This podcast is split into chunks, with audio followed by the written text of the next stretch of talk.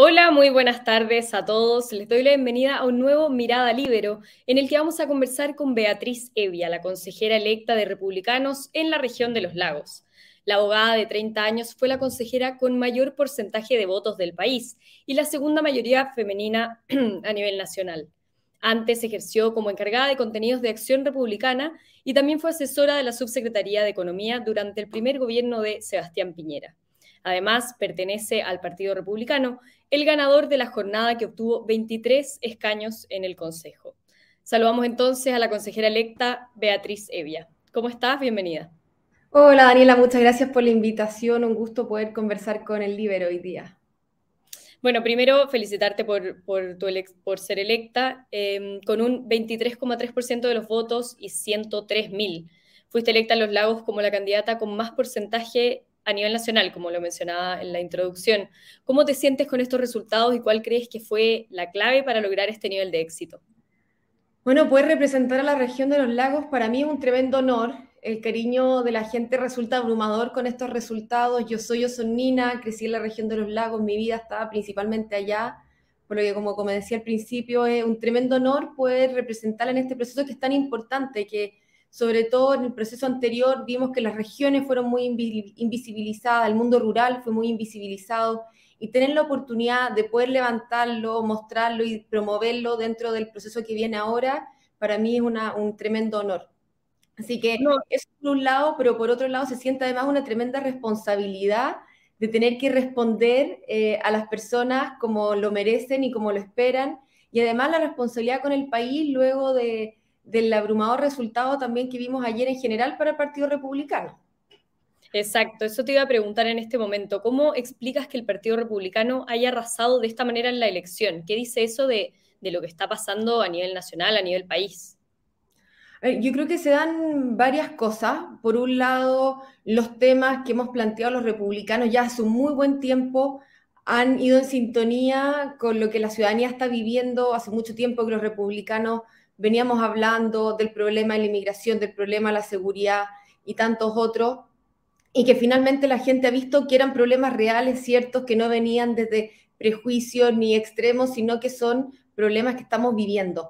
Y eso creo, esa sintonía que pudimos generar fue importante. Como mismo creo que la gente quiere rostros nuevos. En general, la lista, toda la lista del Partido Republicano eran personas que no habían sido candidatas antes o habían tenido una incursión. Personalmente en la región de los lagos, ninguno una persona había sido candidata a concejal por, por Calbuco, las demás todas éramos nuevas incursionando en esto, por lo que creo que esa renovación de rostros también le trajo un, nuevo cariz para las personas que podían volver a confiar en algo que no las traía desilusionadas, que es algo que he escuchado bastante estos días, que no queremos votar por los que ya nos han desilusionado. Y por otro lado, creo que la coherencia que ha tenido el Partido Republicano a lo largo de los años y que pudimos plasmar una campaña de unidad, eh, siendo una lista más que personas o individuos que éramos candidatos, también marcó una diferencia porque considerando la falta de información que había del proceso, la confusión que había desde entender por qué votábamos, qué votábamos y quiénes eran los candidatos, poder establecer el sello de una marca ayudaba y sobre todo cuando es una marca confiable en el sentido de que las personas pueden estar de acuerdo no con lo que proponemos, pero saben que somos de una línea y lo que proponemos realmente lo que creemos y que vamos a salir luego a defender. Pasemos un poco a ver el rol que van a tener eh, tú y otros 22 consejeros del Partido Republicano, junto con eh, los candidatos electos de Chile Seguro, que alcanzaron eh, los tres quintos necesarios para el quórum e incluso llegaron a los dos tercios. Em, ¿Crees que hay un riesgo en que lleguen a, pasar la planadora como lo hizo la izquierda en la convención anterior? Este factor stingo que, se ha hablado con estos resultados. Yo creo que hay dos grandes diferencias entre el proceso anterior y el actual. El primero, quienes hoy día obtenemos la mayoría, entendemos el sentido de responsabilidad que tenemos sobre nuestras espaldas. Esto no es un cheque en blanco, sino por el contrario, es actuar de manera responsable frente a la ciudadanía yo se invita y hace necesario que nos sentemos todos a conversar en la mesa. Si bien los republicanos hoy día tenemos mayoría, eso no implica que vamos a desechar las buenas ideas que vengan de otros sectores, por el contrario. Están todos más que bienvenidos a sumarse a esta conversación para llegar finalmente a lo mejor eh, que queremos un futuro para Chile. Y por otro lado, otra gran diferencia que tenemos con el proceso anterior es que quienes obtuvieron la mayoría en el proceso anterior tenían un afán refundacional lo que implicaba terminar todo lo que nos identificaba, que teníamos como chilenos nuestras instituciones, en fin, mientras nosotros no tenemos un afán refundacional, por el contrario, rescatamos y reconocemos y valoramos lo bueno que hemos tenido estos 40 años de progreso del país, que no solo es progreso económico, sino que se ha, traducido a mejores condiciones de vida para los chilenos. rescatando eso, nosotros no vamos a ir a refundar nada, sino que vamos a proponer cómo mejoramos lo que hoy día tenemos. Lo que yo creo que son dos factores, por tanto, que marcan diferencia en cuál puede ser el estilo anterior y cuál es el que, el que llevamos nosotros ahora. ¿Y cómo esperas que sea la, relación entre republicanos y Chile Seguro, pensando que fueron en, listas distintas? O sea, yo espero que Chile Seguro, Chile Vamos, entienda o, vea que hay que pueden sentarse a la mesa a conversar con nosotros. Hace algunos días algunos personeros salían diciendo que preferían sentarse a conversar con el Partido Comunista que con republicanos.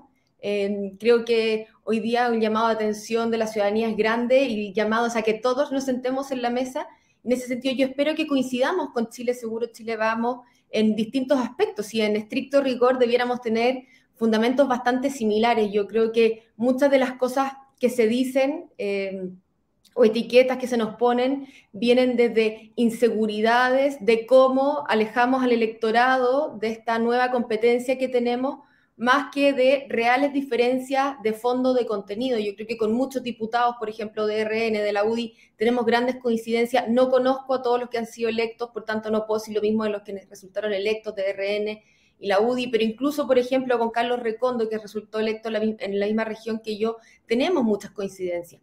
Entonces, espero que podamos trabajar juntos en este proyecto y no solo con ellos, sino que si hay alguien del Frente Amplio que quiera sumarse con buenas ideas, también son más que bienvenidos en la mesa. Se podría decir que si Republicano está en un polo, en el polo opuesto estaría el, Partido Comunista, que fue el que tuvo mejores resultados de esa coalición en votos, no, no en consejeros finalmente. ¿Crees que podrían negociar con ellos o ves alguna línea roja, alguna negociación o tema en que no va a estar dispuesta a transar?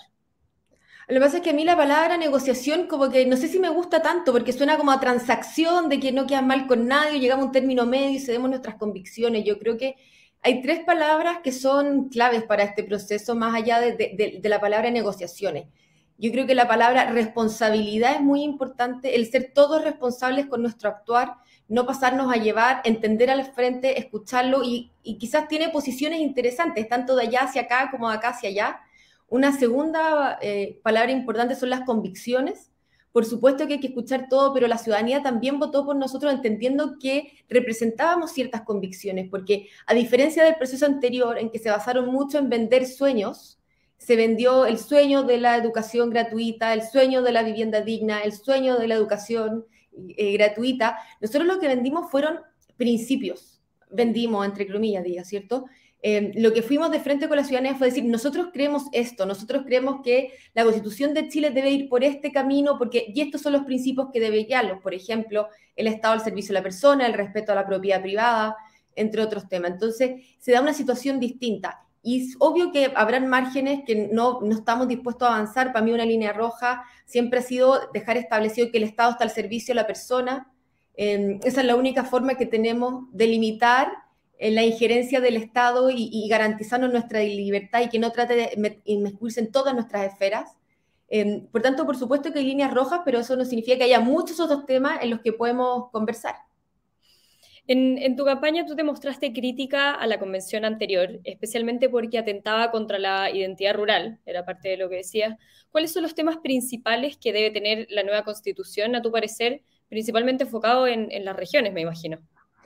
Yo creo que la constitución vigente hace un gran trabajo al establecer que todos los chilenos somos iguales y no se trata de imponer ninguna entidad, identidad sobre la otra. El problema que yo veía en, la, propuesta de constitución que fue rechazada es que se trataba de imponer una visión muy urbanista de la vida, eh, muy idealista del que tiene Connector para pedir los pedidos y que va al, al supermercado en la esquina, ignorando un poco cómo es la vida en el resto del país. Y creo que lo que me parece fundamental en ese sentido es que la, Constitución pueda representar a todas las distintas realidades que se viven en Chile. Sí creo que hay que revisar el tema de regionalización, cómo dotamos de mayor poder a las regiones sin que eso signifique autonomías, em, pero sí de cierto grado de mayor libertad. Asimismo, creo que hay que avanzar en equidad territorial. En Santiago siempre tenemos construcciones de viaductos, puentes, mientras Palena sigue esperando un puente. Entonces tenemos que ver formas de que todo Chile progrese y que no nos basemos solo en la cantidad de habitantes o cuánto producimos y cuál es esa, no sé, beneficio social que trae el proyecto basado en la cantidad de personas beneficiadas, que sea muchas veces lo que hace que prioricemos proyectos en ciudades más grandes, dejando de lado eh, zonas más, más aisladas o con población más baja. Creo que son esos los, aspectos que habría que abordar, porque además el centralismo que muchas veces asocia a Santiago, no es solo de Santiago a las regiones, que claro que es importante, también se da respecto de las capitales regionales con los ciudadanos o, ciudades o poblados aladeños. Eh, entonces creo que esos son temas que hay que ir eh, avanzando, pero no, no creo que haya que caer en una sobre-regularización del mundo rural, por el contrario, creo que la constitución tiene que ser lo más amplia posible y lo mayor aplicable a cada uno de los chilenos. Considerando que eh, Republicanos rechazó el inicio de este proceso y que ahora tú me mencionas bastantes eh, mejoras que se podrían hacer incluso al, texto actual que nos rige, ¿cómo lo tomas ahora desde adentro? ¿Cuál es el objetivo para lograr que, se apruebe la constitución que ustedes escriban e ingresar estas mejoras que me comentas? A ver, Republicano, cuando terminó el plebiscito anterior, el plebiscito de salida, fue parte inicial de la mesa de conversaciones. Nosotros teníamos una propuesta de cómo creíamos que debía abordarse el proceso. No hubo ninguna opción siquiera de ser escuchado esa propuesta y por tanto nosotros nos retiramos y no compartimos que este sea la forma correcta de llevar a cabo una reforma constitucional o una nueva constitución. Nuestra postura, yo sé que han tratado de instalarse eh, por ciertos sectores de que somos los que del inmovilismo, que no queremos ningún tipo de cambio. No, nuestro, nuestro argumento va más por cómo estamos haciendo el cambio. ¿Era necesaria una nueva convención o podríamos, por ejemplo, haber mandatado al Congreso que haga las propuestas que debe hacer y luego sean plebiscitadas por la ciudadanía. Y esos fueron mecanismos que nunca se quisieron escuchar. Entonces, nuestro, nuestra razón, nuestro motivo, no se trata de un inmovilismo o de no cambiar la Constitución, por el contrario, sabemos que la Constitución puede ser ajustada, puede ser adaptada a los distintos momentos que vive un país, y eso podemos hacerlo y creo que vamos es lo que vamos a hacer una vez que uno es electo, que, entra al proceso porque fue democráticamente decidido y se hace parte, hoy día hay que cumplir con la tarea y el rol que la ciudadanía nos ha encomendado, y eso es trabajar por un texto constitucional que nos van a entregar los expertos y hacer la mejora en la línea de lo que fue la campaña. Sobre todo considerando que hoy tienen la, o van a tener la mayoría en, el Consejo. Em, ¿Cuál es el objetivo que va a tener republicanos mm, como partido, tanto como individualmente, para seguir posicionándose de cara a la siguiente elección, por ejemplo. Porque si no, podría ser un triunfo que, de ser rechazado, les dure solo unos meses. Yo creo que eso, yo creo que los cálculos electorales eh, no son lo que debe mover a un partido, y algunos podrán encontrar muy ingenua mi, mi, frase, pero creo que es cierto. Hoy día el afán debe hacer hacer el trabajo que fue encomendado, hacerlo bien, mostrarle a la ciudadanía que somos capaces de liderar, un proceso y de hacerlo de manera responsable, de sentarnos a escuchar, de matar muchos de los prejuicios y etiquetas que se han posicionado sobre nosotros. Y creo que haciendo un buen trabajo, mostrando quiénes verdaderamente somos, podemos eh, seguir avanzando y creciendo en el país. Sin embargo, hoy día mi eh, foco principal no está puesto en las próximas elecciones, ni mía ni del resto del partido, sino por el contrario, hacer bien el trabajo que nos fue encomendado. ¿Qué le dirías a aquellos que desde que se conocieron los resultados empezaron a decir que en diciembre se deberá votar entre la propuesta de Cast o la constitución de Pinochet? Yo le digo que la constitución de 1980 sufrió innumerables reformas, que la firma es de Lagos y que no vayamos de nuevo a ese clivaje y que por otro lado la constitución que se ha propuesta a plebiscito el 17 de diciembre es una constitución fruto del trabajo de una comisión de expertos, de un consejo constitucional que son personas serias, trabajadoras, y que van a hacer lo mejor posible para sacar un buen texto constitucional y que luego los ciudadanos tienen, por supuesto, toda la libertad de ver si lo aprueban o lo rechazan. Pero creo que ponerle etiquetas hoy día a la Constitución no corresponde porque la Constitución tiene que ser un texto que represente a todos los chilenos y no a uno o dos. Hay parte de esta crítica que tú misma comentabas del inmovilismo que se le acusa o, se le trata de acusar a republicanos.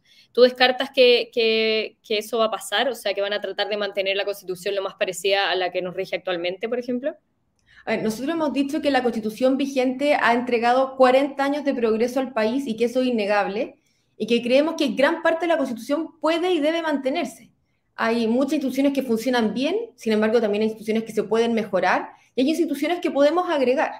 Aquí no se trata de un ejercicio de, oye, nuestro requisito es dejar igual el 90% de la constitución, cambiar el 5 y agregar otro 5, sino más bien de veamos qué funciona, qué ha funcionado bien, qué tenemos que, mejorar, qué tenemos que cambiar. No hay un, afán per se eh, de mantener un texto por mantenerlo, sino que hacerlo en la medida que tenga fundamento y que hayan funcionado para el país.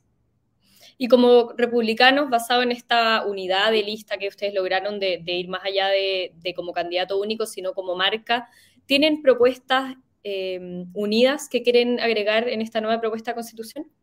Yo creo que eso es parte del trabajo también que tenemos que hacer en los próximos días, cuando los que resultamos finalmente electos empecemos a juntarnos, a reunirnos, eh, tener reuniones de trabajo y trabajar justamente en esa línea. Hoy día tenemos un experto en el, en el, comité de expertos que está dirigiendo la discusión en nombre del Partido Republicano en representación nuestra y tendremos que aunar voluntad en ese sentido. Yo estoy muy segura que serán prioridades temas como, por ejemplo, seguridad, a lo mejor una defensoría de las víctimas, pero son temas que no me puedo hacer cargo hoy día sin haber conversado con los demás compañeros de lista, porque asumo también que eh, hay muchos expertos en distintos temas, por tanto es importante ir complementándonos.